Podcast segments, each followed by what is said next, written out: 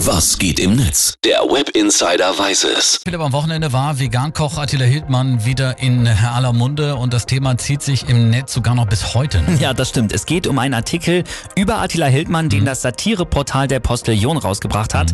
Darin wird behauptet, dass Attila Hildmann ja eigentlich auf der Gehaltsliste der Kanzlerin steht. Natürlich, eine ehrlich gesagt sehr billige Fotomontage und ein paar Fake News reichen aber aus, um die Anhängerschaft von Hildmann zu überzeugen. Ja, die haben das wirklich geglaubt in äh, seiner Telegram-Gruppe. Da gab es dann jede Menge Anschuldigungen und Attila Hildmann selbst musste dann seinen Anhängern erstmal erklären, dass der Postillon eben ein Satireportal ist. Ist ja irgendwie bezeichnend, oder? Ja. Hildmanns Anhänger lassen sich scheinbar relativ schnell beeinflussen, das muss man schon mal sagen.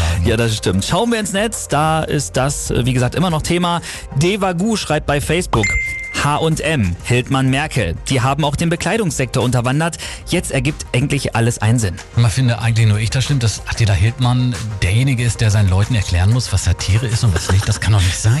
Ja, stimmt.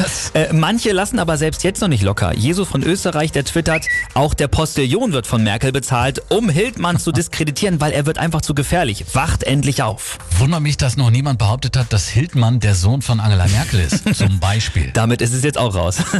Äh, aber sowas gab es bestimmt auch schon, Olli. Äh. Svenny Svensson, der schreibt auch noch, jetzt mal eine ernste Frage, haben wir wirklich so viel hohlen Schnittlauch in Deutschland rumlaufen und wieso kommen die seit ein paar Monaten eigentlich im Bündel auf den Markt? Hohler Schnittlauch, das muss Sehr ich mir gut, merken. ne? Man kann eigentlich nur hoffen, dass einige Menschen aus der Hildmann-Telegram-Gruppe durch diesen Vorfall wirklich, Leute, wacht doch auf! Ja, dass sie jetzt erwacht sind, ne? Äh, gestern hat übrigens Attila Hildmann bei Telegram davor gewarnt, dass es bald einen inszenierten Anschlag auf ein Atomkraftwerk in Deutschland gibt. Er nennt sogar dort äh, Ort und Dat Datum und die Infos hat er äh, versteckt natürlich in der deutschen Netflix-Serie Dark erkannt und da gibt's jetzt auch gar keine Pointe. Bei solchen Geschichten, ich krieg körperlich echt Schmerzen dabei. Oh Mann, oh Mann. Danke dir für den Blick ins World Jo, gerne.